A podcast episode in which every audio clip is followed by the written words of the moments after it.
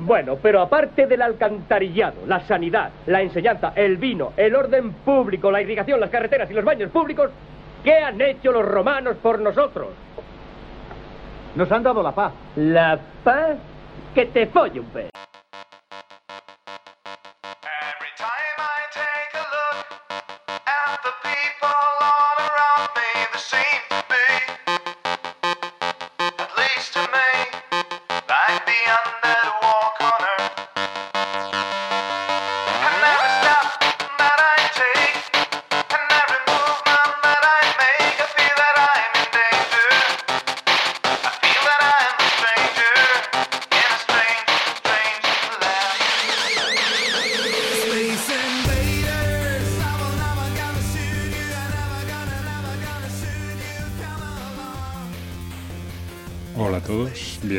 Bienvenidos al episodio número 17 del podcast de Punto Victoria.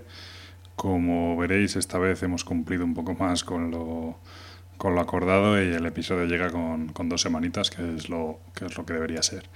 Eh, la entradilla que hemos puesto, que pertenece a la vida de Brian de los Monty Python, tiene un poco que ver sobre lo que hablábamos en el episodio anterior, que decíamos, bueno, pues un poco que han hecho las editoriales por nosotros.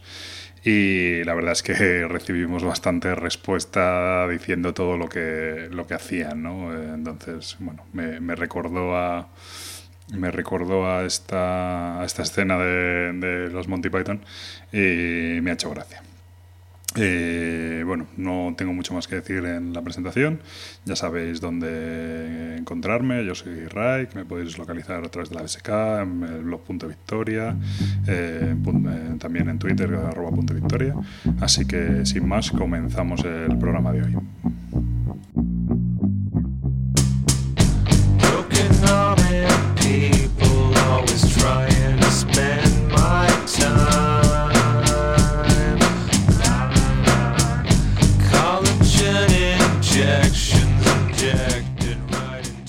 Bueno, pues el tema del programa de hoy, como bien reza el título, es eh, otra vez el reseñador, pero esta vez el reseñador eh, bis, que le querido llamar, que es eh, un poco centrarnos más en, Antes hablábamos un poco de qué esperábamos de las editoriales y su relación con los, con los reseñadores, con la prensa amateur esta que, que somos muchos, ¿no? Y ahora un poco es, eh, la verdad es que en base a algunas cosas que han surgido desde entonces y también las respuestas por parte de, Nacho, de Edge, que la verdad es que, que se lo tomó muy en serio, para bien, y participó bastante, nos, nos dijo algunos comentarios, incluso se ofreció a venir alguna vez, que si alguna vez me hago presentador al uso, eh, intentaré cumplir la promesa e, e- e invitarle. Eh, bueno, en base a eso, pues surgieron algunos nuevos temas y la verdad es que me dieron ganas de hablar un poco de del mismo de lo mismo, ¿no? pero desde el punto de vista de qué esperamos de los reseñadores. Para ello está otra vez con nosotros Gabriel, es, eh, del, del blog Mipelchef. Por favor, di la dirección del blog. Es mipelchef.com. Muy bien. Perfecto. Perfecto. Pues y bueno, un poco, un poco ese es el planteamiento, ¿no? Eh, el otro día pues nos poníamos muy dignos, ¿no? Diciendo, oye, pues las editoriales, creemos que las editoriales deberían hacer esto, deberían hacer lo otro, como si nosotros pues supiéramos cómo cuál es la solución perfecta para todo. Y aparte de que, bueno, ya Nacho nos, nos comentó algunas cosas que ellos hacen, ¿no? Y al final un poco la conclusión que, que llegamos entre todos es que, que se va avanzando y que, y sobre todo que quizá muchas de las cosas que hacen no tienen la visibilidad que, que sería deseable, ¿no? Pero bueno, ahora pues nos ponemos un poco frente al espejo y, y- decimos que, que- qué es lo que, que se espera de nosotros en esa relación con las editoriales. Como comentaba el otro día, está el tema de cuando pedimos juegos prestados o las propias editoriales se, se- se prestan, valga la redundancia, a darnos juegos para, para reseñar, cosa que yo de momento todavía no, no- no me he puesto a ello. Eh, sí que es cierto que ahí hay una especie de dualidad un poco complicada, ¿no? Eh, qué es lo que espera la editorial cuando te cede un juego y qué es lo que espera el lector de un reseñador, eh, bueno, pues a la hora de escribir una reseña le hayan cedido el juego, se lo hayan comprado o no, ¿no? El, tema de la, sobre todo de la imparcialidad en este sentido. Eh, bueno, no sé si quieres eh, comenzar por algo, plantear algo, o si no, sigo yo con mi speech, que yo... Sigue tú con tu speech de momento, no, no hay ningún problema. Bueno, no, pues un poco el tema viene, viene por ahí, ¿no? Eh, bueno, por temas que han surgido y tal. Claro, es un tema complicado. Te, te- a ti te dejan un juego o te, lo, o te lo regalan, ¿no? Para que hables de él, lo reseñes, pues juegas tus partidas, tal, y lo enseñes. Eso para la editorial es muy bueno porque, oye, pues está enseñando su producto y hay quien, bueno, yo no soy de los que más me lo curro, pero, bueno, yo no me lo curro nada, pero hay gente que se lo curra mucho.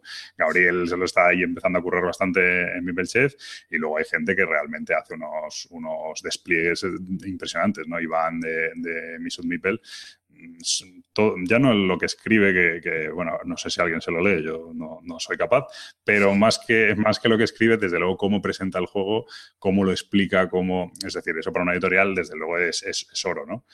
Sin embargo, claro, luego está la contrapartida. Hay que ver eh, ese reseñador, luego tiene que dar su opinión personal. Generalmente yo soy de los que piensa un poco como Paco Gurri en este sentido, de que no hay juegos terriblemente malos. O los hay, pero bueno, normalmente no nos los encontramos y que a todos los juegos se les puede sacar el aspecto positivo pero creo que el reseñador, por mucho que el juego sea prestado, no debe siempre manteniendo la educación y tal, no debe cortarse a la hora de decir, de decir realmente lo que piensa un juego, y si un juego le ha parecido mal, o le ha parecido que está roto, o que tiene una estrategia ganadora, o que es feo, o que las cartas se doblan, lo que sea, creo que tiene que decirlo con todas las de la ley, porque al final no quiero decir lo de nos debemos a nuestro público porque suena un poco de, de, bisbal, ¿no? Pero, pero sí que creo que, que uno hace esto y al final tiene la, la credibilidad que le da su, su trayectoria.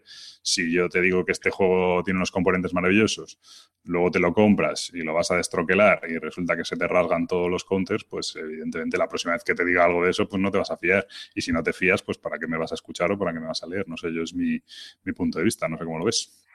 No, es, es que creo que aunque nos presten juegos o que nos los dejen, eh, siempre tenemos que ser eh, objetivos y decir la verdad. Eh, no tiene sentido de que nos dejen juegos y que digamos que son muy buenos simplemente por el hecho de que nos lo hayan dejado que debemos o que pensemos que tenemos alguna deuda hacia la editorial o que nos haya prestado el juego y, y- y decir mentiras sobre las cualidades del mismo, ¿no? En eso coincido contigo. Eso es en, lo que sí es verdad y, lo ha recalcado es que también el reseñador tiene que saber decir eh, las virtudes sin poner tampoco, eh, o sea, sin, sin ocultar los defectos, pero tampoco diciendo que es una mierda o que, o que está muy mal. No sé, hay maneras de, de poder eh, destacar los puntos positivos eh, mucho más que los negativos. Al fin y al cabo, también es una opinión personal, ¿no? No, yo, yo sí es verdad que no soy nada partidario de las reseñas estilo Destroyer. Yo es cierto que voy bastante, sobre todo al hacerlo tipo podcast y tal, es siempre bastante improvisado y bueno, tengo ahí un pequeño guioncillo para no olvidarme cosas, pero el, el, eh, no, no me gusta el, no quiero llamarle insulto, pero el desprecio por el desprecio, el intentar hacerme el gracioso a costa de, de despreciar el trabajo de los demás. Creo que tú puedes decir, oye, esto no funciona, o esto no me gusta, o yo no lo he sabido entender, pero no a costa de, de poner verde, ¿no? En ese sentido sí que estoy de acuerdo, pero eh, ahí está un poco el tema. Claro, es no sé. sí. También, también ha- habría, o, o bueno, hay que, que ver un poco la parte que espera la editorial de nosotros, es decir, porque digamos algún comentario eh, negativo, eh, la mecánica eh, no creo que funcione por tal o tal motivo, o yo que sé, miles de cosas que se puede encontrar a un juego que no son no tienen por qué ser negativos para todo el mundo y, es una de las cosas que habíamos eh, hablado ya en su momento una reseña negativa no tiene por qué ser negativa para todo el mundo y aunque sea negativa siempre es constructiva en el sentido de que a alguien eh, ese mecanismo le puede gustar, aunque a ti no, pero por eso es una opinión personal, ¿no? Y no sé si las editoriales se tienen que tomar tan a pecho eh, un- una crítica, o sea, el ejemplo que hablábamos en su momento fue el del cine, o sea, tú cuando le pagas una entrada a, a un, eh, ¿cómo se llaman en español? A un crítico. a un crítico, eh, eh, no esperas que te haga, o sea, esperas que haga una buena crítica, pero obviamente va a hacer la crítica eh, que él considere oportuna de tu película. Y por eso las, las grandes productoras no se tendrían que ofender tampoco, porque mm, yo porque vea que una opinión de una película es negativa, a lo mejor a mí me surge la curiosidad de ir a verla y de ver si realmente es malo. Entonces, Claro, yo. ¿Qué es lo que esperan las editoriales también de nosotros? Es una cosa que tampoco, bueno, de nosotros, hablo de, de la gente que pueda eh, prestarse a hacer reseñas, tanto audios, vídeos o escritas, ¿no? Claro, yo, yo es un poco lo que, lo que veo. O sea, a mí no me, no me, no me convence eh, el tema. Siempre me. Tampoco he de decir que tampoco me han ofrecido grandes cantidades de juegos ni juegazos, tal.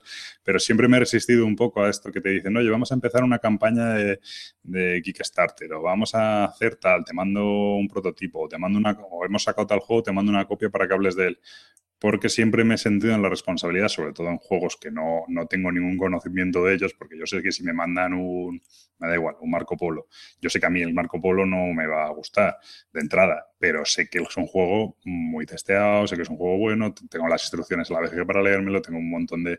Entonces, conozco el juego antes de que me llegue y sé que, oye, que tiene un mínimo, ¿no? Cuando te habla una persona de estas, pues que ha editado, lo ha autoeditado o tal, pues oye, tienes dudas de que... Y claro, el que te lo regale también con toda su ilusión para que tú hables de él y luego sentirte la obligación de tener que hacer encaje de bolillos para no, no ponerlo verde y tal, pues, pues a mí ese es un tema que, nunca, nunca me ha convencido. Pero sí es cierto que ahí es donde iba un poco antes que me he desviado con el tema de, de las reseñas, estas destroyer, maleducadas, del insulto y tal, porque creo que, también la virtud del reseñador no es decir mm, no me gusta o no me gusta o me parece una mierda o me parece un juegazo, sino decir tiene estos puntos positivos, tiene estos puntos negativos. Luego eres tú el que tienes que valorar si eso o ni siquiera puntos positivos, ni siquiera o puntos negativos, sino esto es decir, esto es lo que puedes esperar del juego. Valora tú si eso es positivo o negativo. A mí me pasa mucho cuando leo las, las, las reseñas o escucho a la gente hablar del Arkham Horror que dice, no, es que el juego es terrible por esto, por esto, por esto por esto. Y digo, joder, a mí eso es todo lo que me gusta. Entonces, yo, no, me, no me parece mal que la gente lo diga, yo, yo lo escucho y digo, joder, pues es que es a mí lo que me gusta del juego, entonces está muy bien. pues eh, tal. Lo, lo, que me parece mal es decir, este, el Horror es una mierda porque tiene mucho azar. Pues muy bien, pues gracias por tu aportación, ¿no? no Claro, no, no es una aportación constructiva. Entonces, si la aportación es constructiva y dices que no te gusta tal cosa, tal cosa, es eso a lo que quería llegar. Es decir, yo como reseñador puedo decir esto no me gusta, pero la persona que me está leyendo dice, pues joder, yo creo que esto sí es bueno y sí me va a gustar, aunque sea tu reseña un poco no destructiva, sino que tampoco te convenga el estilo del juego, sí que puede hacer que uno de tus lectores o varios de ellos lo encuentren atractivo y aún así todo eh, consigan el, objetivo que es vender su juego. O sea, no tiene por qué eh, ser la reseña negativa y no vender ningún juego, todo lo contrario. Yo creo que toda publicidad, aunque sea mala, es buena. Claro, yo creo que, que, también un poco de este tema viene mucho también por la, que es una cosa que yo nunca he hecho, no porque tenga una especie de filosofía eh, arcaica eh, en mí, pero es el tema de poner notas a los juegos. Yo no lo he hecho porque nunca me lo ha pedido. Creo que con lo que escribo no, o sea, yo pongo nota a los juegos en mi colección personal, mi nota personal, pero yo le puedo, es que yo le puedo calzar un 9 al Arkham Horror y sé que ni de broma, ¿sabes? Pero a mí, para mí, es, me encanta, pues no sé qué nota le tengo puesta, ¿no? Pero, pero ponte que para mí es un 9, pero yo sé, si yo me pongo eh, desde el punto de vista del reseñador, yo sé que no puedo darle a ese juego un 9 porque, más que nada, porque no va a haber un 90% de personas que le guste ese juego, yo lo sé. Entonces, yo no tengo esa, esa nunca he tenido esa necesidad de, de darle nota a los juegos y creo que eso sí que desde el punto de vista editorial es, es, muy tenso porque al fin y al cabo si tú coges un juego y al final alguien ve una reseña de tu juego, eh, el Guerreros de Poniente, me da igual. Y, y, y, resulta que al final ve el título Guerreros de Poniente y al final baja abajo, ve la nota y pone un 4, pues eso queda ahí. Eh, la gente al final ni, ni, a lo mejor ni se lo lee, solo llega y dice, uh, este tío le da un 4 y pone aquí que tiene mucho azar, pues ya pasó el juego. ¿no? Claro. Entonces, esa, eso de darle nota es muy inmediato para el lector o para, o me da igual, o para el oyente, tal. Quizá en el tema podcast o en el tema, en el tema vídeo, como no, no puedes, no puedes pasarlo hasta el punto de encontrarlo, ¿no? No es como una ficha en el que tal, pues sea un- tú puedes al final darle una nota, eh, porque te has escuchado toda la argumentación, pero en un tema de un blog sí es cierto que, que una nota realmente pasas hasta abajo y ves un, pues oye, tiene un, le ha dado un 4, pues ya está, no me, no me leo más. Y entonces, bueno, Ya, es un tema... es, es- eso es un, dilema, porque a nosotros, por ejemplo, sí que nos lo pidieron varias personas que tuviéramos un sistema de notación. ¿Vale? Y sí que nos lo planteamos y al final optamos por un sistema de notación numérico. Lo único que ahí ya es, creo, eh, parte o trabajo de los reseñadores en el sentido de, vale, tú lo has notado como un 4, pero ¿por qué? O sea, ¿en, en qué te has basado? ¿En qué criterio? ¿Qué es, qué es lo que has notado? Es decir, un juego se puede, eh, puede tener varias eh, notaciones, eh, puede tener los componentes, las reglas, pu- o sea, por, por dar nota, puedes dar notas a un juego a, a, a 20.000 cosas, ¿vale? ¿Qué es lo que hace que tu nota global sea un 4? Entonces, si ahí también la reseña estaría un poco mal construida si tú simplemente vas al final, ves un 4 que, que es una nota glo- global, pero no sabes qué la compone y dices, vale, tiene mucho azar, le ha dado un 4, pues no, yo creo que ahí también eh, el propio, el que ha hecho la reseña debería de descomponer su nota. Pues mira, en componentes, pues los componentes son cojonudos, eh, el manual es una puta pena, em, eh, yo qué sé, la interacción, la diversión, o sea, que, que por lo menos se vea eh, qué puntos ha cogido para que, es, para que esa nota se transforme en un 4.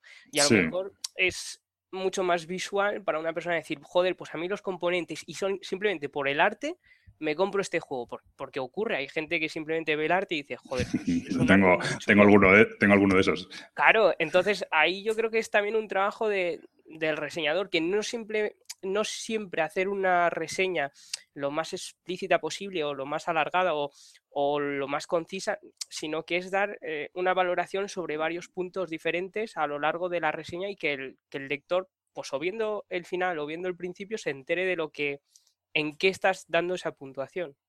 Vamos, o esa es mi visión. Entonces, Sí, o sea, yo- pero el, el- el tema del blog es lo que te digo, yo lo veo más complicado porque todos tendemos a ser relativamente vagos y, y- y en un podcast o en un vídeo quizá como te lo tienes que ver entero porque no vas a encontrar justo la parte donde tiene la nota, ¿no?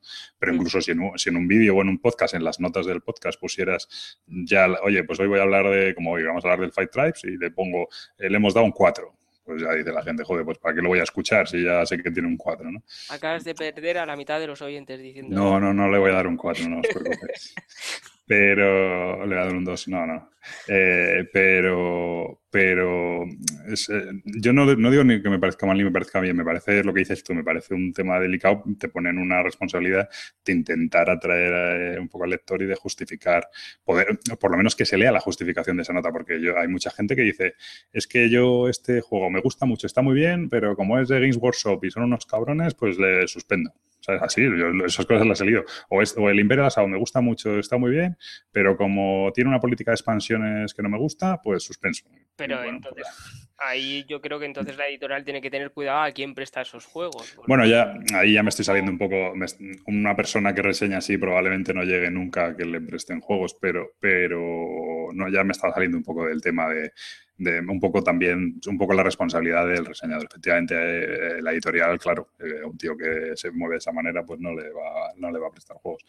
Pero bueno, sí que es cierto que, volviendo un poco al tema tal, la editorial, yo creo que la mayoría lo tienen, lo tienen, sobre todo las más profesionales y tal, lo tienen bastante claro que un reseñador, por mucho que no cobre, por mucho que sea amateur y que lo haga por amor al arte, no es regalarle un juego a alguien, no, es igual a esperar publicidad gratuita y amable, ¿no? Yo entiendo que, que ellos saben lo que se esperan. También si tú confías en tu producto, la mayoría de las veces, eh, yo es lo que te estoy diciendo, no creo que haya una cantidad de juegos malos de tal, oye, pues a lo Claro. mejor te pueden dar un 7, pues un 7 en determinadas situaciones no es una mala nota, si es un party no sé qué tal, te dan un 7, pues oye, pues la gente si le gusta el arte, le no sé qué, y se lo da, pues, pero eh, yo creo que las editoriales, si confían en su producto, lo tienen que dar con todas las de la ley.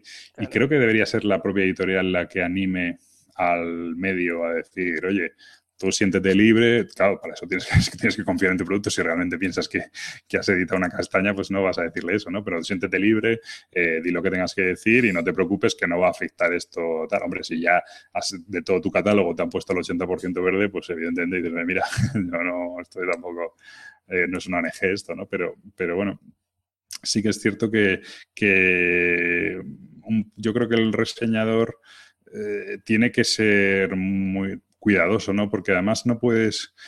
Uno tiene una línea de hacer las cosas y tiene una línea de opinión. Yo, el que es el que sabe, bueno, el que ya me ha escuchado, pues sabe de qué picogeo. Y, pero es más que sabe de qué picogeo, sabe también cómo mi forma de valorar los juegos. Y si tú, porque te han regalado un juego, mm, te sales de esa línea y, y cambias el baremo o empiezas a, a, pues eso, pasar la mano por el lomo y a decir que bueno, que no es tan malo, que no tiene tal problema, que, que las virtudes superan los problemas, un poco así como contemporizando, al final te estás saliendo de esa línea y el que te lee o el que te escucha eh, pierde un poco la perspectiva y creo que pierdes, porque al final el labrarse un, no quiero decir un prestigio, pero sí el labrarse un, pues eso, sí, bueno, un prestigio o un, Una reputación. Sí, sí, sobre todo eh, un historial, quiero decir, el, que la gente conozca cómo eres y cómo valoras, es un proceso de tiempo. Si tú de vez en cuando te pones zancadillas y rompes ese, no digo que tengas que volver a empezar, pero tienes que volver a retomar para que la gente, bueno, me estoy, estoy desvariando un poco. Quiero decir que, que- no conviene salirse de esa tal, pero es cierto que las editoriales también no pueden rebrincarse y no pueden, mientras se haya hecho, yo creo sobre todo, evidentemente si lo haces con falta de respeto y dices esto tal y pues eso, y desprecias el trabajo de la gente y tal, pues oye, me- mejor que eso directamente no aceptes el juego porque si el juego ya tiene mala pinta o tal, o lo, recibes y tal, y dices, mira, yo esto lo voy a solucionar con un comentario en Twitter, esto que me has mandado. Si quieres te lo devuelvo porque no, no creo que merezca la pena que escriba de creo que eso es más honrado que el que te manden un juego, ponerlo a parir insultando que esto es, eh, pues, el, pues eh, el diseñador estaba bebido el día que escribió las reglas y el ilustrador, lo, esto lo hace una hija de cinco años y no sé qué. No sé, yo eso no... Es, es que de, de la misma manera que estás descalificando el trabajo de los demás, no creo que tú como reseñador o mismamente en tu trabajo de todos los días te gustaría que cualquier acción que realizaras te la despreciaran tanto. O sea, es que también te tienes que poner un poco de del lado de, de la persona que estás criticando su curro, que, que le habrá llevado su tiempo, que sea malo, bueno o lo que tú quieras, pero su tiempo le ha tenido que llevar. O sea, por lo menos un mínimo de respeto en ese sentido. O sea, tampoco creo que haga falta llegar hasta ahí. Claro, sí, es eso, ¿no? Pero, pero que la, eh, mientras no sea así, yo creo que la editorial tiene que aceptarlo, respetarlo e incluso alentarlo, ¿no? Para que se genere, se genere una actividad y se genere, porque al final todo esto, yo no soy de los que piensan de que se hable de tu juego aunque se hable mal. Bueno, tampoco creo que, aunque si se habla todo mal, no creo que sea bueno. Pero bueno, ahí está, ahí está el, el giro pues para rebatirme. Pero, pero sí que creo que, que, que interesa a la editorial pues que se, que se hable de los juegos y que se monte esta historia. Y creo que la editorial tiene que aprender a no enfadarse eh, por una crítica, aunque no sea del todo positiva. Que también te digo lo contrario. Mm, mm, Creo y cada vez se ve más que mu- muchos reseñadores empiezan a tomarse demasiado en serio lo que hacen y cualquier tipo de crítica, cualquier tipo de voto negativo, cualquier, oye, no me gusta cómo has hecho esto, cómo has organizado lo otro, sienta como un tiro en las... Bueno, en fin. Y yo soy el primero que a mí si me dicen, oye, pues yo qué sé, no me gusta lo que haces o no, no, pues oye, no pasa nada, pues intentaré mejorar si creo que tengo que mejorar y si creo que no tengo que mejorar te digo, pues no me escuches y ya está. Pero el enfadarse, el revolverse, tal, no lo sé. Es, es que to- to- es, yo para mí todas las críticas, a mí que me critiquen todo lo que quieran, que eso es lo que me va a hacer mejorar, ¿no? O sea, eh, o esa es mi filosofía, por lo menos si me lo critican, quieren decir que hay cosas que no gusta del todo y si hay cosas que no gustan, siempre las puedo mejorar. Lo peor sería que no tuvieras gente que, que te criticara o que te dijera su opinión que fuera negativa, que no tiene por qué ser una crítica y que no pudieras mejorar y que no pudieras avanzar. Yo creo que también es una manera de poder conseguir mejores cosas. Entonces, eso es lo mismo para la editorial, en- de alguna manera, y para el juego y para el diseñador que lo ha, que lo ha creado. Si Claro, tú por eso. puedes hacer avanzar y mejorar, será mucho mejor eso que no decirle tu juego es perfecto. Mira, de 10, pero ya, ¿y, y cómo avanzó para el segundo? ¿O cómo, o cómo se puede No, no, sobre todo tu, tu juego es perfecto y luego va la gente, lo compra, resulta que no es perfecto y piensa, me la ha clavado la editorial, pero me la ha clavado el del podcast o me la ha clavado el de la videoreseña. La próxima vez le van... Y entonces es cuando vas a sus comentarios y a sus historias y le pones votos negativos, ¿no? Quiero decir, porque lo mismo te está vendiendo una moto, ¿no? Claro. Eh, yo es un poco eso. Pienso ahí que va, pero realmente es cierto que tampoco tengo yo conocimiento de grandes no sé, de que haya habido muchas mm, respuestas malas por parte de editoriales o exigencias de que esto tiene que ser así por tal. Sí que conozco algún caso, pero es que tampoco merece la pena, pues oye, pues si esa, pues si esa editorial o esa persona en concreta funciona de esa manera, pues él sabrá, ¿no? Al final, mm, bueno, el tan manido dicho desde el tiempo pone a cada uno en su lugar. La gente comprará su juego, verá cómo es de verdad y, y ya está. Y los que lo hayan puesto muy bien, pues, pues eh, quedarán retratados, ¿no? Yo no lo sé. No, lo veo ahí un poco, un poco eso. Y sí que es cierto que personalmente es un tema peligroso. Co- Como mínimo yo es cierto que si alguien me regala un juego o me tal, a mí me gusta bastante lo que hace, mm, bueno, no es exactamente lo mismo, porque el amigo Tom Basel lo que hace cuando hace un- una video review de estas de, de un juego para Kickstarter, directamente dice, esta reseña es una reseña pagada. Lo dice antes de empezar el vídeo, ¿no? Eh, los juegos que le regalan, por supuesto, no lo dice porque yo creo que le regalan la gran mayoría, con lo cual, pues, ¿para qué va a decirlo si se lo regalan todos? Pero sí que, mm, sí que creo que el decir antes de empezar, no, en el podcast o en el blog, este juego me lo ha regalado tal editorial o este juego me lo ha cedido tal tienda o este juego viene de esta manera, ¿no? Explicar un poco de dónde viene. No me lo he comprado yo porque piense que es cojonudo, sino que me lo han dejado y esto es lo que pienso.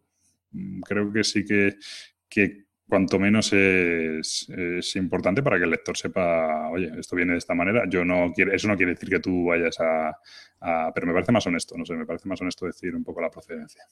Sí, bueno, y, y sobre todo otra de las cuestiones es que, que de repente, bueno, pues como en tu caso, ¿no? Que te regalen un Marco Polo y que te pongas a reseñarlo o a hacer un programa sobre él. Sería un poco extraño. Oye, ¿qué pasa? Podría hacerlo, joder. No, pero podría hacerlo y decir, oye, mira, es que, no sé, el Marco Polo de quién es, de Hansing Klug, uno de estos, ¿o qué? No sé. Estos alemanes matemáticos me han dado un Marco Polo y me han dicho que por favor que lo reseñe.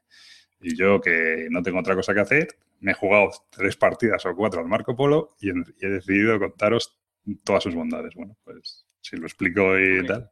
Sí, Y luego os digo- o y- sea, y Y luego os digo, no, sí, sí, luego os digo, me parece seco como la mojama y es repetitivo. Bueno, repetitivo no es, eso hay que decir que repetitivo, otra cosa no, pero repetitivo no es.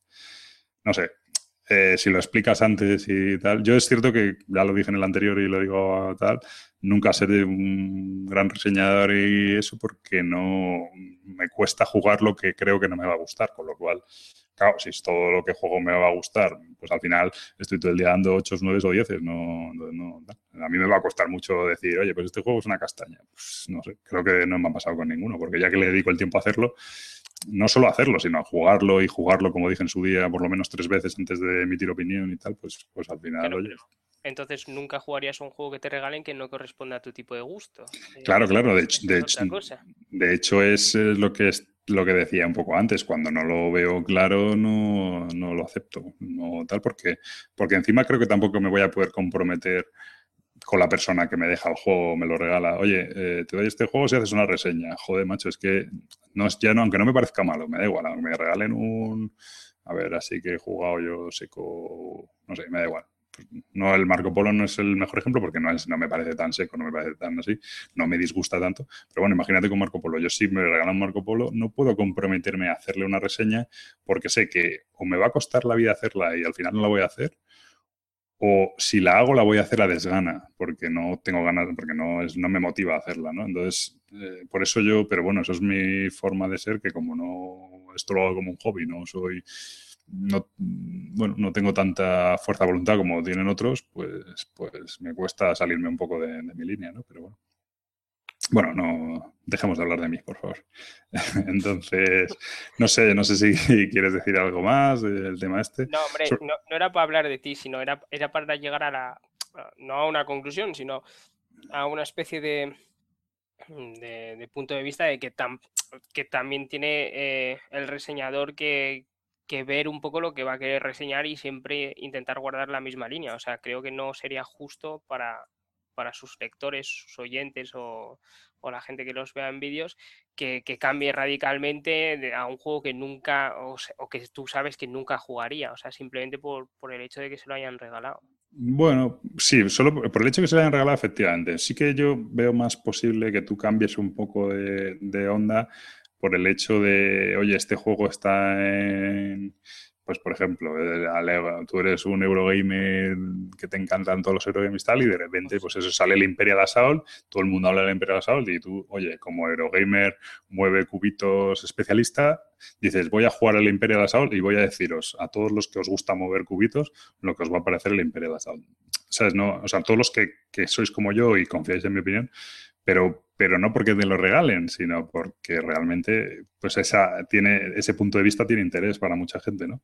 Eh, pero el que porque te lo regalen sí que me parece más forzado, sobre todo desde el punto de vista yo, pero eso es porque yo, pues eso, he tardado seis meses en hacer un episodio del podcast, quizá no me motiva tanto eh, y entonces no me pongo a ello, ¿no? Pero bueno, no me parece mal eso.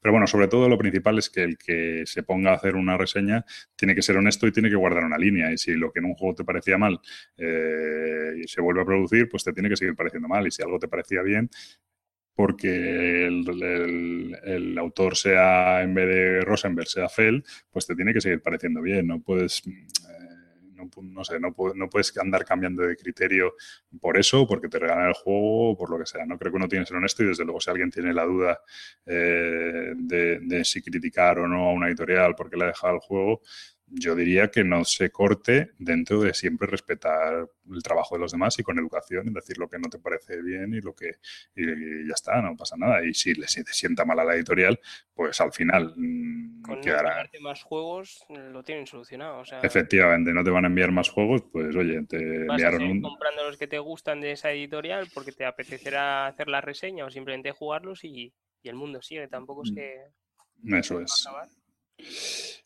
Pues yo por mí lo dejamos aquí, tampoco vamos a dar más vueltas porque estamos dando, desvariando un poco, así que Eso, desvariemos Pero- mucho más.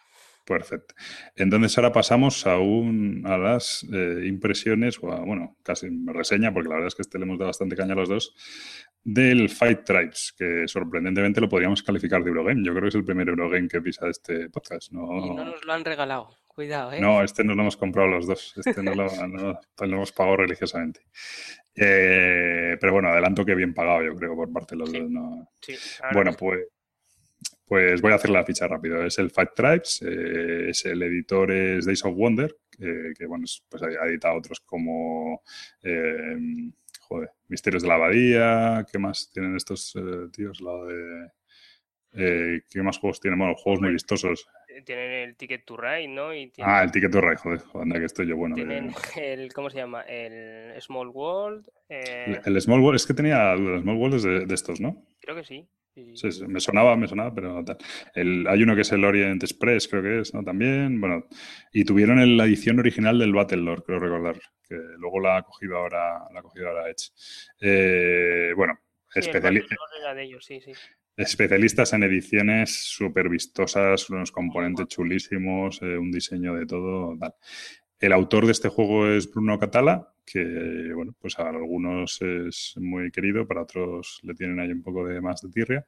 Y mención para el artista, que me he fijado, porque me la verdad es que me gusta mucho el arte del juego, se llama, bueno, tú lo dirás mejor, pero lo digo yo, Clement Masson, que entiendo que será francés, eh, pero, pero me, ha resultado curioso porque he ido a mirarlo y en la BGG por lo menos no figura ningún otro juego. O sea, es el primer juego que, hace el arte, con lo cual me ha dejado, me ha dejado acojonado porque la verdad es que está no solo el arte, sino, bueno, a lo mejor el diseño gráfico no lo ha hecho él, pero, pero creo que el juego está muy bien, muy bien conseguido. Ya no las ilustraciones que también, sino, bueno, en general el juego creo que está muy, muy armonioso, está muy bien, pero bueno. Es, es Eh, muy bonito y muy vistoso, la verdad. O sea, Sí, pero aparte de vistoso es muy funcional. Para lo jodido que es el juego que ahora veremos, es muy, muy funcional. Bueno, el juego va de 2 a 4 jugadores, duración 60 minutos, que bueno, pues puede durar de... Pues yo creo que este juego puede durar de 30 a 3 horas, como donde pilla algún desgraciado. Pero bueno, ahora hablaremos del tema. Y año 2014, pero yo creo que sale justo para Essen, ¿no? Del 2014, como siempre. Sí. Entonces, finales del 2014 ha sido un poco a principios de este año cuando ha empezado a, a despuntar bastante. ¿Qué podemos decir del juego? Bueno, pues es un juego totalmente abstracto, pero aún así voy a contar el tema porque yo si no explico el tema no, no es reseña, no vale para nada. Seguro que la mayoría de los que habéis jugado 40 partidas ni conocéis el tema, eh, pero yo lo explico. Ambientado en las mil una noches, pues se supone que el sultán de una ciudad-estado acaba de morir y hay que maniobrar entre las cinco tribus diferentes de... Bueno, le llaman tribus, pero en el fondo son como profesiones o algo así. eh, las cinco, bueno, la llama tribus, pues cinco tribus, para ganar un poco influencia y ganar el control de la, de la ciudad-estado, ¿no? De la legendaria ciudad-estado. Este es el tema del juego. Cualquier parecido con la mecánica y con tal, pues pura casualidad, ¿no? Eh, ¿Cómo va el juego? Bueno, pues eh, consiste en un tablero modular de, creo que son 5 por 6 losetas, ¿puede ser? Sí, creo que sí.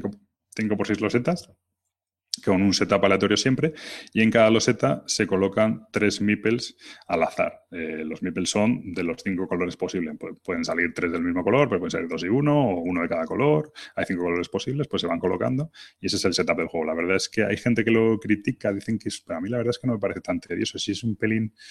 Es, el setup es repetitivo, pero es rápido, ¿no?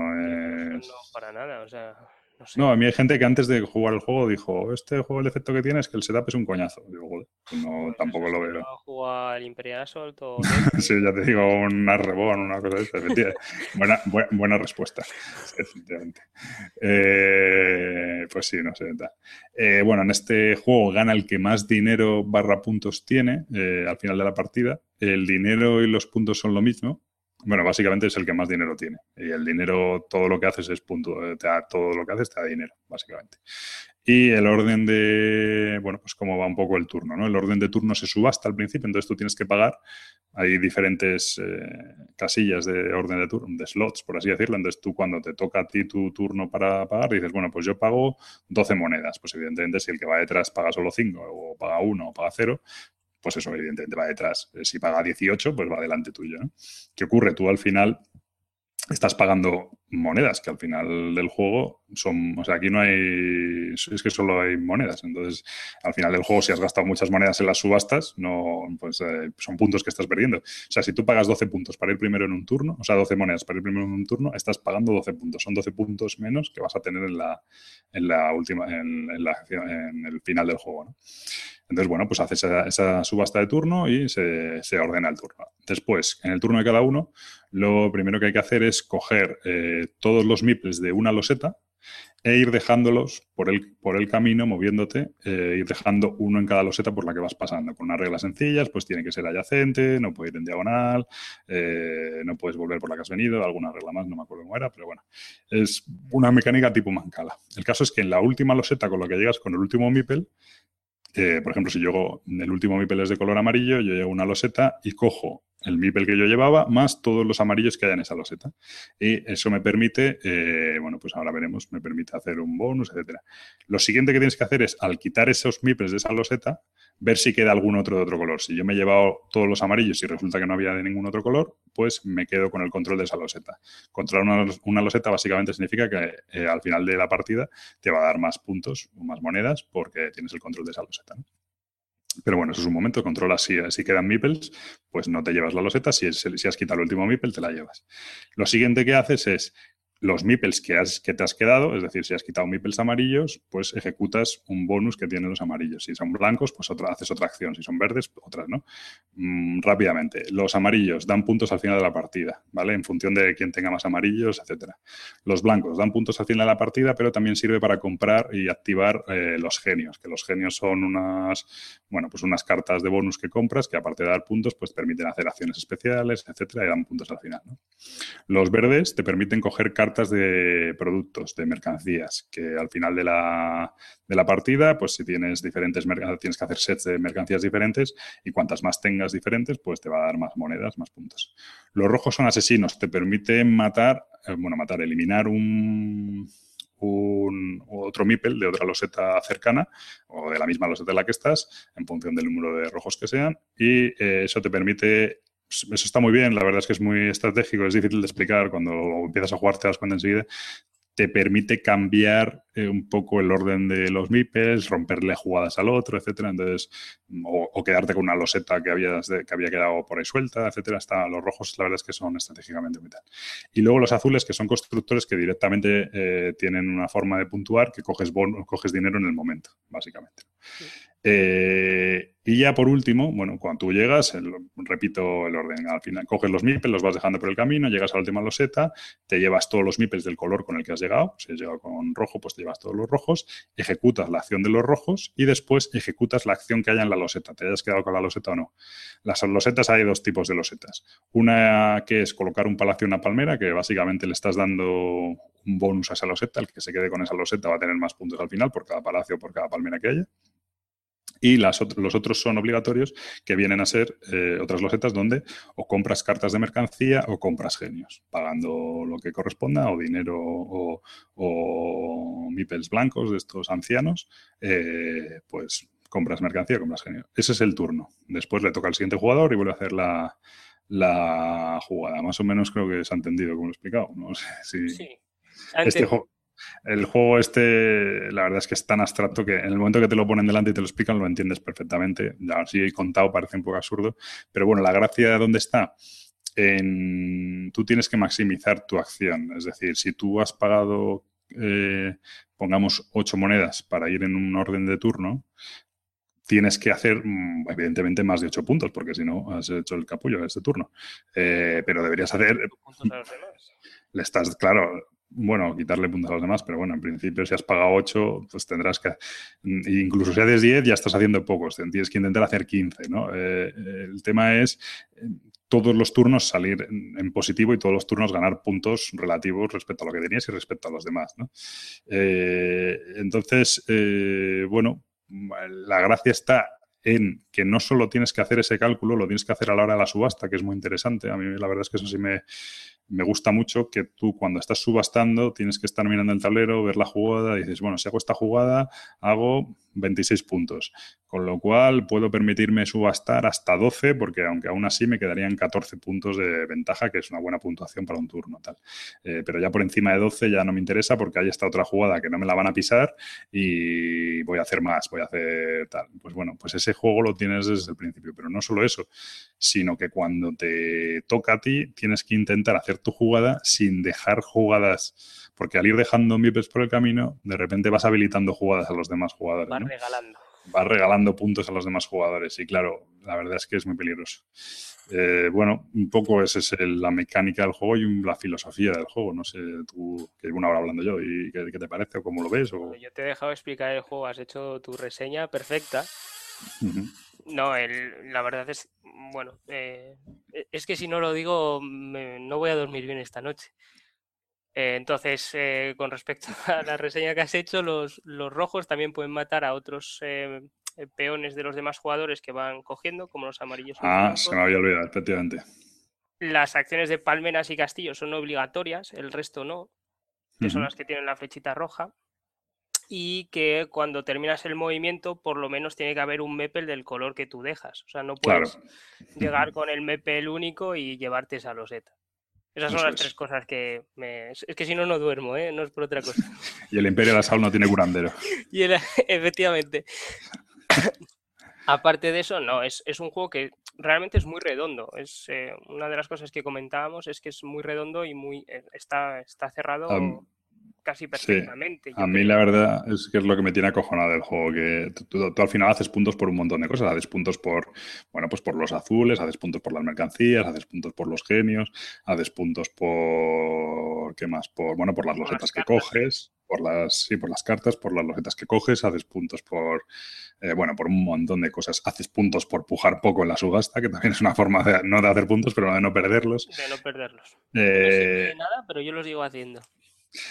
Bueno, la, última vez, eh, la última partida pujaste más ahí y, ahí, os metí un buen rejón. El tema es, eh, la verdad es que eh, a mí la verdad es que me tiene acojonado, ¿eh? porque yo además eh, a este juego le hacía una crítica que era, me daba la sensación, porque me había pasado, no es que yo me dé la sensación y me tire tal, mm, me daba la sensación de que, de que las partidas, o sea, de que podía llegar a ser, hay juegos que pasa que son un poco artificiales en la puntuación. Que, o sea, a mí no me parecía normal que yo una partida a 150 puntos, de repente acabáramos todos, pues yo 150, el otro 148 y el otro 145. Joder, macho, a 150 puntos y hay 5 de diferencia. Me- se me hacía muy raro, ¿no? Y la verdad es que me ha pasado, pues de, yo qué sé, llevaré como 7 u 8 partidas y me ha pasado, me habría pasado 4 o 5. Me parecía muy exagerado. Y es cierto que ayer lo volvimos a jugar por cómo se colocó el tablero, que eso es una cosa que está muy bien porque, Sí.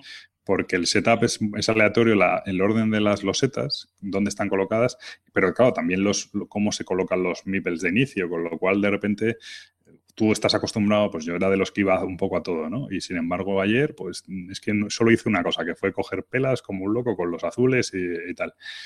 Y como una estrategia muy forzada, muy marcada. Y la verdad es que me, me dejó acojonado, que no solo fue competitivo, sino que gané con ventaja, ¿no?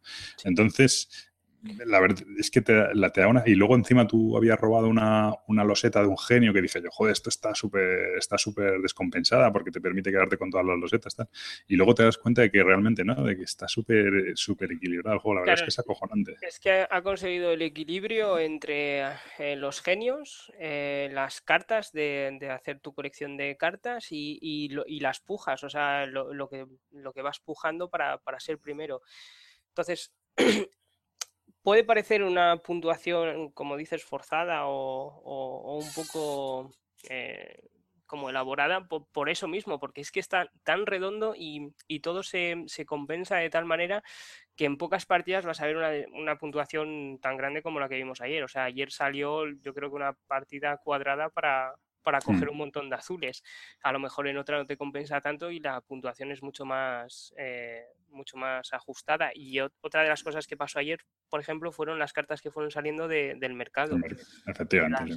Las, seis primeras eran, eran eh, fakires. Sí, los, fa- lo- los fakires, eh, para explicarlo rápido, son como una especie de, de comodín que te permite activar genios y hacer algunas eh, cosillas, pero no te valen para hacer los sets de mercancías. Claro, tú al final las mercancías, si al final de la partida tienes siete mercancías diferentes, eso es exponencial, no sé exactamente cómo va la esta, pero si tienes una diferente, pues es un punto. Si tienes dos, son tres. Si tienes tres, son siete. Si tienes, vas, vas así, ¿no? Sí. Entonces, si tienes, si tienes, creo que el máximo son nueve, creo que son 30 puntos, ¿no? O, Eh, o cinco, o 30, no sé, no, 40, o no sé, un montón. Son cer- más de 60, creo, ¿eh? O 60, bueno, pero la verdad es que 9 es muy difícil tener, pero sí que los 6, 7 se pueden conseguir de manera relativamente fácil normalmente. Eh, ¿Qué ocurrió ayer? Pues que al, al poner todas las cartas del mercado, las primeras fakires, no interesaba cogerlos, porque bueno, no interesaba cogerlos, porque al final gastas, gastas una acción en que puedes hacer otra cosa, pues la gastas en coger esas cartas que a lo mejor una te hace falta, pero desde luego lo que no te hace falta son 5 o 6, ¿no? Eh, eh, entonces, eh, pues, pues quedó por así decirlo, bloqueado el mercado. Nadie quiso gastar su acción en, en limpiar el mercado y entonces quedó bloqueado, con lo cual a los que no íbamos a eso, eh, pues nos benefició. Que también podríamos decir que no, que no fuimos a eso porque no tenía interés, ¿no? Pero bueno. No fuimos a eso. Yo no. Yo creo que no se fue para no beneficiar al resto. Es decir, el primero Claro. que bloqueara la situación se iba a encontrar con fakires que también son multiplicadores para otras acciones, pero que realmente no, o sea, te iban a, a fastidiar más que a desbloquear la situación. Entonces no se desbloqueó por eso. Claro, yo creo que es que este juego lo que tiene y es uno de los principales defectos que, que tiene, eh, que me molesta decir que el juego tiene ese defecto, porque no soy de los que piensa que lo tenga el juego, pero bueno, es cierto que es un juego que genera, eh, agrava el AP que pueda tener la gente, ¿vale? Porque la verdad es que cada movimiento que haces no solo tienes que pensar, es que tú cuando subastas ya tienes que pensar en lo que tienes, en lo que vas a puntuar, pero es que además luego cuando vas haciendo movimientos tienes que pensar en lo que estás dejando por detrás, porque claro, si tú haces 15 puntos, pero le dejas al de detrás una jugada de 20, pues has perdido 5 puntos, así de claro. Entonces, eh, a lo mejor te interesa mejor hacer solo 7, pero que el de detrás no puede hacer ni 5, ¿no? Eh, pues bueno, pues todo eso está sobre el tablero, todo eso tienes que pensarlo. Eh, entonces sí que, a mí, vamos, yo que Gabriel es testigo y a él le pasa igual, que también yo soy testigo de que no- nosotros nunca nos atascamos y en este juego, dentro de que parecemos meteoritos comparados con otros, eh, la verdad es que nos atascamos un pelín. Eh, es un juego que, que te obliga a pensar. No, no es un juego que puedas jugar. Hay juegos que puedes jugar por intuición o que puedes ver una jugada por intuición. En este juego es casi imposible jugar a intuición. Y si No, o sea, sí, sí puedes ver una jugada por intuición y sí Sí. puedes jugar, pero el problema tú, o sea, tú, por ejemplo, si en un, si en un Kailus, bueno, por decir algo, eh, tú juegas por intuición, como mucho, lo que va a ocurrir es que tú dejas de hacer puntos y quizá, si juegas con gente que pilote bastante, eh, se cabreen porque tú no mm, bloqueas las acciones a los demás, ¿vale? Pero aquí no es que, o sea, eh, pero a lo mejor es una persona, o sea, una jugada que tú, eh, si tú haces esto, evitas que él haga 10 puntos que están sobre la mesa, ¿vale? Pero en el, en el Fight Tribes, no, en el Fight Tribes es que esos, esos 10 puntos no están sobre la mesa. Es que tú al hacer tu jugada los generas, que es la, historia. O sea, no, no es que el tío, no es que tú no le bloquees una jugada, que también puedes intentar bloquear una jugada y también hay que hacerlo, sino que además, eh, si tú juegas en modo aleatorio, en modo de, bueno, voy a pasar un poco el rato, el problema es que estás generando puntos a los demás. Hasta al que viene detrás le estás generando puntos. A lo mejor no había una jugada y de repente tú con tu movimiento has, has hecho que el tío gane 15 puntos de victoria en ese, en ese turno, ¿no? Claro, eh, es muy... Eso, eso provoca que te, que te dé una inseguridad a la hora de mover y a la- que hace que la gente se atasque, pero bueno, al final eso ya No que te- es- Claro, es que no, no es inseguridad tampoco, es que tienes que pensar en dos cosas, en tu movimiento que has visto y lo tienes que hacer de la manera más perfecta para no regalar. Entonces ahí es cuando se complica la cosa. Sé lo que quiero, sé cómo lo quiero, pero no sé cómo no regalar. Y ahí es Mm. cuando yo creo que la mayoría de la AP que te viene no es por ver la jugada, la jugada la ves. El problema Sí. es cómo no regalar puntos además para intentar ganar tú. Y ahí es cuando se complica y al mismo tiempo te atascas y es donde, donde también tiene su, su encanto el juego, ¿no? Porque No, no, el- a ver, a mí me, yo, es- a mí me parece una pasada, desde luego. Yo es, es, es cierto que ese hay que tener cuidado con quién lo juegas. Yo no sé, eh, a mí me molesta decir, no, es que lo típico que se dice, no, es que el juego tiene AP. No, el juego no tiene AP. Pero sí que es cierto que este juego eh, provoca a que, joder, como alguien lo tenga, incluso aunque no lo tengas, te vas a atascar un poquito, pero se lleva. Pero si alguien tiene AP, es que se puede, es que se puede quedar pillado, o sea, pero de decir paso turno, ¿sabes? O sea, no, de- de- de- porque la verdad es que, que, sobre todo al principio, ¿no? Que hay como muchas, luego ya se va siendo más claro, quedan menos mipes y ya va siendo, queda muy claro cuando estás regalando cosas y tal. Pero al principio que hay una pila de ellos es que es imposible. sí, Que bueno, también, también puedes jugar un poco Pero claro, es que es peligroso por lo que te digo. Te, está dando la sensación de que le estás regalando puntos al otro. Y claro, tampoco, tampoco es eso, ¿no? Eh, no sé qué decir más. A mí la verdad es que es un juego que me, que me ha encantado. Eh, es fuera de mi onda totalmente, pero, pero creo que está muy bien. Yo, yo junto al Roll for the Galaxy y bueno, el Imperial Assault no lo meto en esta categoría eh, porque no porque es más era- es más fácil, es más esperado y tal, pero, pero así como de juegos un poco menos menos eh, superproducción, ¿vale?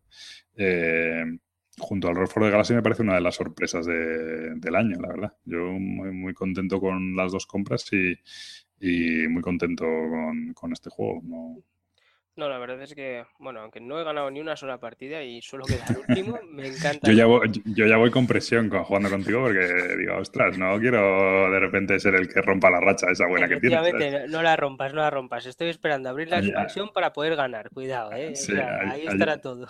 Ayer pensaba yo que, que, que le jodía la racha. Digo, verás tú, voy a pasar a la historia. Me van a poner aquí Sí, sí, como el, que- tú, el vas que... muy bien, vas a ganar, no sé qué, y nada, como siempre. Sí, sí, sí. No, bueno, quedaste, quedaste segunda. Bueno, Pero bueno. Bueno, pues un poco por ir rematando. Yo, como siempre, lo que lo hace diferente para mí es su mecánica unido a las subastas que hace que, que cada movimiento sea un, la verdad que, que, o sea, no hay movimientos eh, automáticos, no hay movimientos así es- es- sin importancia, ¿no? Cada cosa que haces realmente tiene mucha importancia. a mí lo, lo que me gusta es, es el conjunto de todo, de, de- de- de la colección de cartas, de obtener las cartas, de los, de los genios, del orden de turnos. O sea, es que es, la totalidad del juego lo que me, me fascina. o sea, Sí, la verdad es que no, no, es que no puedes resaltar algo. Dices, no, es que me gusta mucho la forma de. Es que todo funciona en conjunto. Yo creo que lo que hace que funcione, lo que lo equilibra, es el orden de turnos por subastas, porque al final tú eres el que estás dando valor a las acciones. Bueno, eso y también un- uno de los puntos importantes que no hemos dicho es que la puntuación final no se sabe hasta el final. O sea, que es otra de las Sí, cosas que también muchos, pone- muchos puntos son ocultos. Ayer eh, lo que pasó pr- principalmente es que yo tenía IVA monedas, pero ni yo sabía la cantidad de monedas que tal. Cuando de repente cuento, tenía 100 monedas respecto, vosotros tenéis 30 y algo, creo, algo así, claro. Ya hay que recuperar todo eso. Pues al final acabé yo en, en 167 puntos, creo, pero es que 100 eran monedas. Como estás de- marcando, ¿eh? Que has ganado, no, sí. No, joder, pero, me- la, verdad, hombre. la verdad es que me impresionó porque la, la estrategia fue tan marcada. de hecho, sí que al ser tan marcada fue un poco aburrida porque no, no hacía nada, nada del otro tenías la mundo. impresión de haber hecho una partida completamente normal y decir, no, no voy a ganar porque no he hecho gran cosa. No he hecho gran cosa, claro, pero, pero claro, las, las cuatro jugadas que había hecho habían sido la rehostia, pero luego el resto pues puntuaba 10 puntos, 8 puntos, tal, ¿no? Y, pero claro, había hecho cuatro o cinco jugadas, pues, pues una de 28 puntos, otra de 20, ¿sabes? Entonces, claro, al final, pues bueno. Bueno, sí, pero eso, que creo que decir que funciona todo como es lo que dices tú, ¿no? Que funciona como un bloque, ¿no? Eh, a ver, las cosas positivas, pues para mí yo tengo aquí apuntado que ah, las reglas muy sencillas, pero la verdad que con una profundidad de la leche. O sea, muy, muy sencillo, pero tal. Luego muy variado. Hay gente que dice que se le hace repetitivo. Es cierto que la mecánica al final siempre es la misma, pero el setup y, y las situaciones de partida, al final es como decir que el ajedrez es repetitivo. Claro, es Sí, que exagerando, pero la- es que las situaciones que están en la partida nunca eh, son las mismas. nunca son las mismas. eh, ¿no? Entonces, la verdad es que no, no sé. Además puedes orientar las partidas como quieras. Si se te hace repetitivo, o sea, entiendo que el mover los, los peones se te puede hacer repetitivo, vale, pero es que eso no lo puedes evitar porque es la mecánica principal. Sin embargo, el resto repetitivo para nada. O sea, Sí, te- sobre todo además puedes intentar varias estrategias, ir más a una cosa, ir más a otra. No sé, yo la verdad es que, que muy bien. De todas formas ha salido la expansión que ya la probaremos y, Sí. y haremos un comentario. El tema de las subastas a mí me encanta, la verdad. sí, Que le da un toque especial, además. Sí, porque estás perdiendo, o sea, es que estás pagando con puntos, estás subastando con puntos, que me parece una pasada. Alguien paga ahí una bestialidad y dices, joder, ¿dónde está la jugada que no la he visto? No, es que hay veces que dices, voy a pagar tres, ¿no? Dices, pago tres monedas y el otro, no, pues yo pago una, tal. Y luego pierdes por tres monedas y ha sido una subasta que hiciste en un turno, tal, y te, y te empiezas a acordar de todas esas subastas que a lo mejor te pasaste empujando y tal, y al final has perdido por esas tres o cuatro monedas, ¿no? Entonces, es- la verdad es que es, que es acojonante. Y nada, pues eso, bueno, los componentes que es una pasada y tal. Un po- es un poco carete el juego, bueno, la verdad es que para lo que trae no, quizá, nada, yo creo que está bien, ¿no? 40 euros más o menos en Para lo que tienda. ofrece y la calidad de los componentes, yo no creo, no, no es de los juegos más caros. O sea, No, no, yo creo que está muy bien. Yo, calidad-precio está bastante bien. sí. Otra de las cosas que tiene muy chulas es que escala bien a- al número de jugadores que sean. O sea, no es un juego que, que a dos o a tres le encuentres diferencia Bueno, con respecto a mm, cuatro. No, joder, si a dos sí le encuentras diferencia. A dos juega cada uno con dos. No, hombre, sí. Juegas cada uno con. bastante bien. O sea, No, no, funciona, funciona perfectamente y de hecho creo que puede ocurrir que haya gente que le guste más a dos este juego, pero a dos sí que como alguno tenga P es un bloqueo absoluto porque, Eso bueno, a dos, a dos básicamente cada jugador tiene dos peones y cada, do- cada jugador subasta dos peones y cada jugador hace dos turnos, ¿vale? ¿Qué ocurre? Que puede llegar la situación en la que tú puedas colocarte para hacer dos turnos seguidos, con lo cual con uno te colocas la jugada y con el otro pegas el rejonazo, con lo cual la- ya la- la- el retorcido que tienes que pensar ahí es tremendo, ¿no? ¿cuántos puntos se regalan así? Bueno, claro, imagínate, es que yo la verdad es que a dos solo lo he jugado una vez, ¿eh? pero sí que no me, no es que no me convenciera, pero dije, joder, esto puede convertirse en un, ¿sabes? En una partida aquí como, como alguien se lo tome muy en serio, te puedes tirar Sí, ahí Se bloqueado. transforma en combos, en multicombos. eh, De eso de que estás ahí, te hace un multikill y tú lo ves y dices, muy bien, perfecto, ya. Claro, es que, ¿no? es que es eso, y no puedes hacer nada porque son varios, dos turnos seguidos, tal. Es que de hecho podría, podría enlazar, puedes enlazar hasta cuatro turnos seguidos, pero si haces los dos últimos de una y los dos primeros de la otra, es cuestión de subastarlo, está claro, ¿no? Pero, pero bueno, la hostia. En fin. Bueno, cosas malas, pues esa tendencia a provocar AP o a, o a, o a exacerbar el AP de la gente, que es muy- la verdad es que es bastante real. Luego, que es bastante, bastante exprime cerebros, que no es malo, pero sí que es cierto lo que decíamos, que no lo puedes jugar en modo dummy. Porque, sin, porque bueno, lo puedes jugar, pero, pero te van a maldecir, porque al final ya no es que tú no hagas puntos, sino que estás generando puntos para los demás. No que los regales, sino que los generas, lo cual es la hostia. Sí. Entonces es un poco así. Y luego, hay gente que le puede molestar que a pesar de todo lo bonito que es, que es, es verdad que es un juego absolutamente abstracto, ¿vale? Ni tribus, ni fakires, que antes eran... Ah, mira, ahora le vamos a dar un... ya apuntado. Sí, eso le vamos a dar otro punto negativo. Eh, ni fakires, ni aquello estás moviendo como el que mueve cubitos y tal, pero bueno, es un abstracto muy bien conseguido, ¿no? Y luego yo tenía aquí lo que decía, hay gente eso que se queja del setup, a mí la verdad es que no me parece tan grave. el setup es, es una pasada, o sea, es muy rápido. Eso es uno de los juegos que prefiero casi al setup que, Mm. que de los que tengo en la colección. O sea, Sí. yo creo que debe ser uno de los más fáciles de, de setup. Sí, no sé, yo no sé, porque la verdad es que ayer lo pensaba, ¿eh? lo tenía yo en mente y no me parece, sí, no me parece muy tal.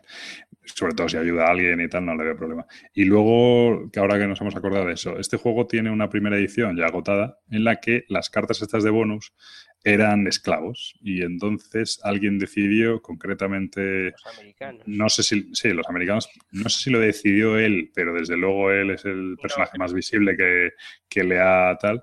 El Rado Run Through Reviews de estas, eh, de repente dijo que, que el juego le gustaba mucho, pero que le parecía horrible que se sacrificaran esclavos.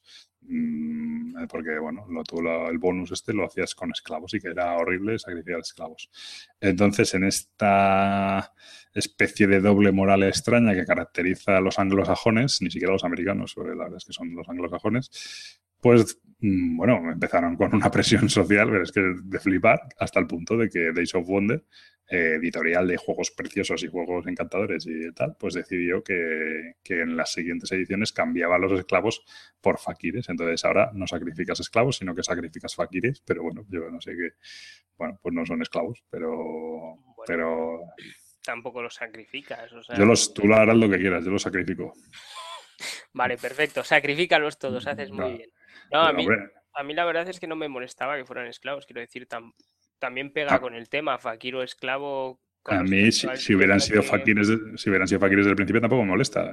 A mí me, me molesta esa especie de hipocresía de, ostras, macho, no sé, cuando juegas un wargame y estás matando tal, o yo qué sé, o haces bajas colaterales, o juegas a al Imperial Assault y matas a un Ewok, macho, yo qué sé, no sé, es que no... no- no- no- No, eh, eso no se entiende. Es bueno, pues esta doble moral que tiene, que de repente empieza uno que dice, pues me parece mal que haya un negro aquí. Pues eh, al final, pues, pues la movida y es que son racistas los que han hecho el juego. Pues esa, esa historia. Eh, por mí lo dejamos aquí, la verdad, yo un juego muy recomendable, no le voy a dar nota porque no le damos nota, Gabriel le puede dar nota. No, hombre, yo, yo ya le daré una nota cuando haga la reseña, será bastante alta, pero Sí. no, no, es es súper recomendable. O sea, es un juego para guardar y además es un juego para sacar en cualquier momento. No creo que, que, que pierda su encanto en ningún momento, todo lo contrario, que es un juego que a lo largo de los años lo siga sacando con la misma ilusión. Sí, yo la verdad es que lo he jugado bastante, no sé si, ya te digo que del, del mes de junio aquí, pues unas ocho veces, creo, no lo sé, por ahí. Y, llevaba un tiempo, ahora sí que llevaba como 20 días sin jugar, lo jugamos ayer un poco para recordar y me quedé otra vez loco con el juego, la verdad es que es una, es una pasada. Como referencia, para que no se diga, creo que yo le tengo puesto en la BGG un ocho y medio o algo así, o sea que no está mal. Para que no se diga que solo son eh, Ameritrash. Hombre, no, pero este- la verdad es que está muy guay. Pero con troopers y tal estaría mejor, está claro. bueno, pues eso es todo y lo dejamos aquí.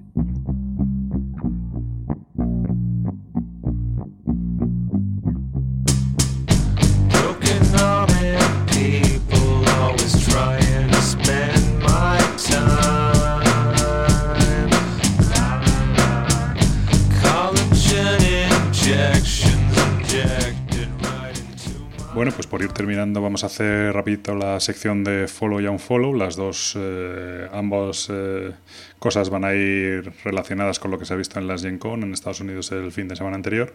Y empezaremos por el follow. El follow se lo vamos a dar a la editorial Gale Force 9, que son esta gente que cada vez que anuncia un juego te da una sensación tremenda de que, de que aquello va a ser una castaña, que, porque son siempre juegos de franquicias, de películas, tal, y tiene una pinta al principio todo de cutre pero luego cuando lo juegas o cuando lo ves y lees las instrucciones y tal, la verdad es que, los tíos consiguen hacer juegos muy temáticos y muy interesantes. Son los autores de Farfly, los autores de Spartacus, eh, también de Son of Anarchy, y ahora han anunciado nada más y nada menos que un juego de la, de la lucha libre, de la eh, WWE X SmackDown, no sé cómo se llama, bueno, es algo así.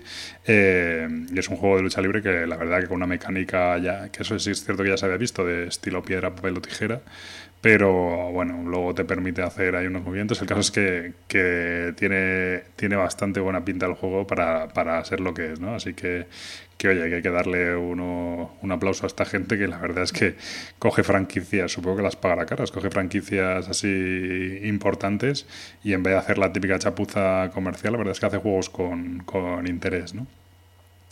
Y el Unfollow también va, este es más generalizado, va para lo que se ha visto en las Gen Con, y es que me da la sensación de que últimamente eh, parecemos el mundo del cine. Cada vez lo que se ve más son expansiones, son reprints de juegos antiguos, ediciones deluxe, etcétera, y cada vez eh, todas estas cosas van ganando mucha mayor importancia respecto a los nuevos lanzamientos. Es cierto que se han visto cosas nuevas, pero tampoco nada súper rompedor, pero al final las grandes noticias de, de la Gen Con son los eh, el reprint del Runebound y del y, em, ¿cómo se llama?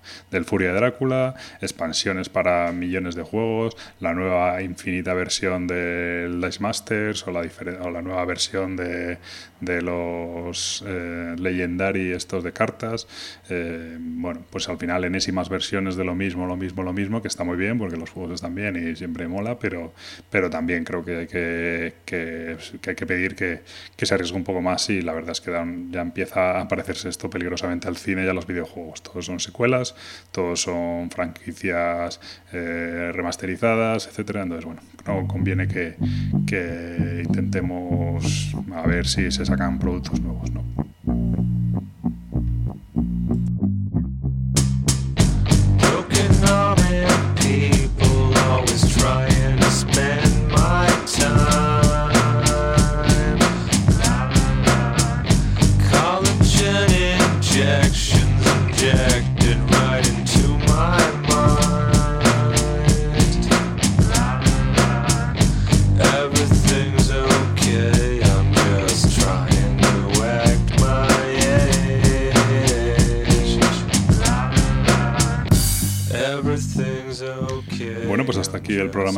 Espero que haya sido de vuestro agrado. Esperamos volver lo antes posible, a ver si la- las vacaciones y todo nos lo permiten.